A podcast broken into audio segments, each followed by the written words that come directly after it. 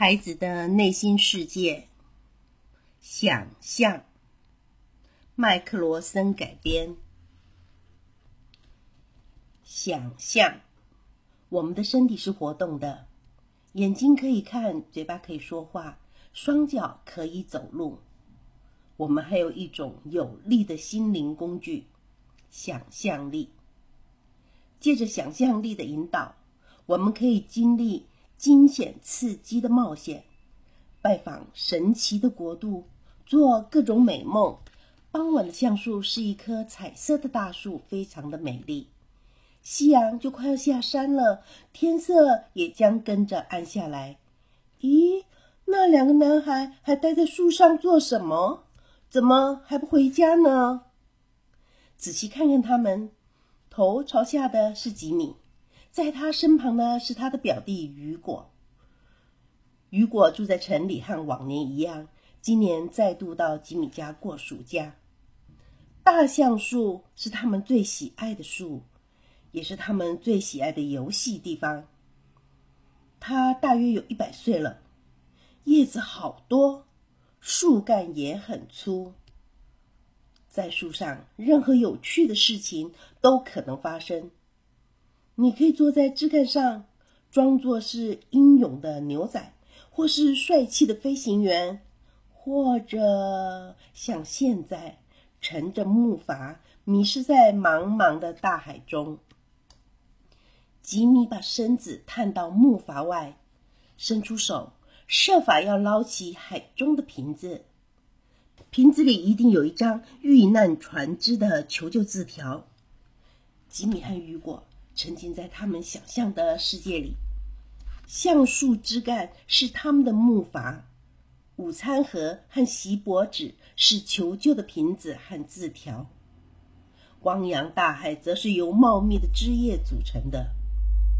可惜的是，天色就快黑了，而他们的游戏尚未结束。此外，肚子也早就已经饿得咕噜咕噜叫了。他们先爬下树，准备回家。雨果先捡起丢在地上的遥控汽车，再跑着赶上了吉米。这时，吉米正在幻想新的冒险计划。明天，他们要去攀登悬崖，爬到橡树古堡上去。到了该上床睡觉的时候，吉米还在谈论明天的冒险计划。爬上古堡后，要先攻打士兵。然后摧毁炮台，可是这个时候有个士兵并没有完全被打昏，他偷偷的发出了警报，于是大批的军队跑过来攻打吉米和雨果，他们英勇的抵抗。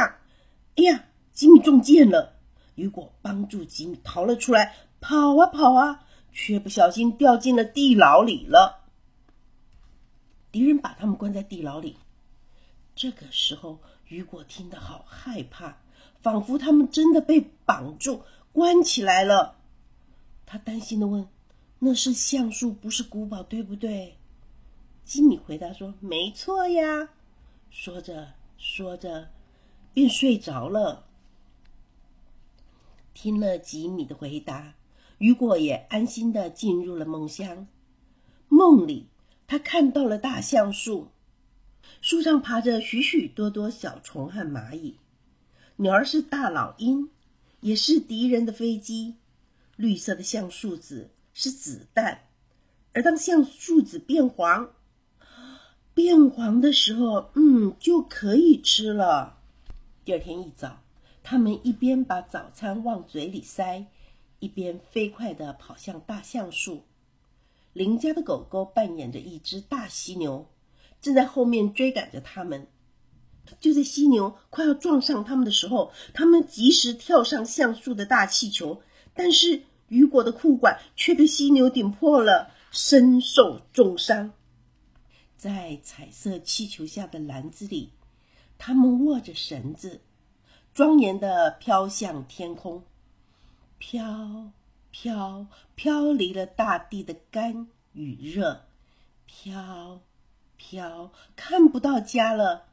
飘飘，哦，埃菲尔铁塔。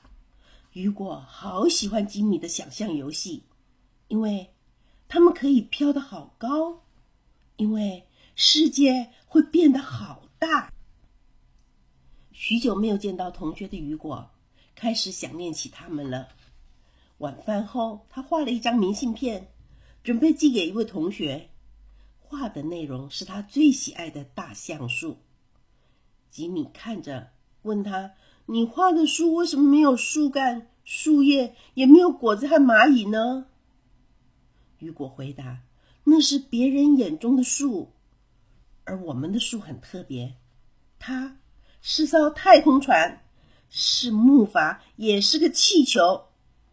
它只属于我们两个和我的朋友。”这个故事就说完了。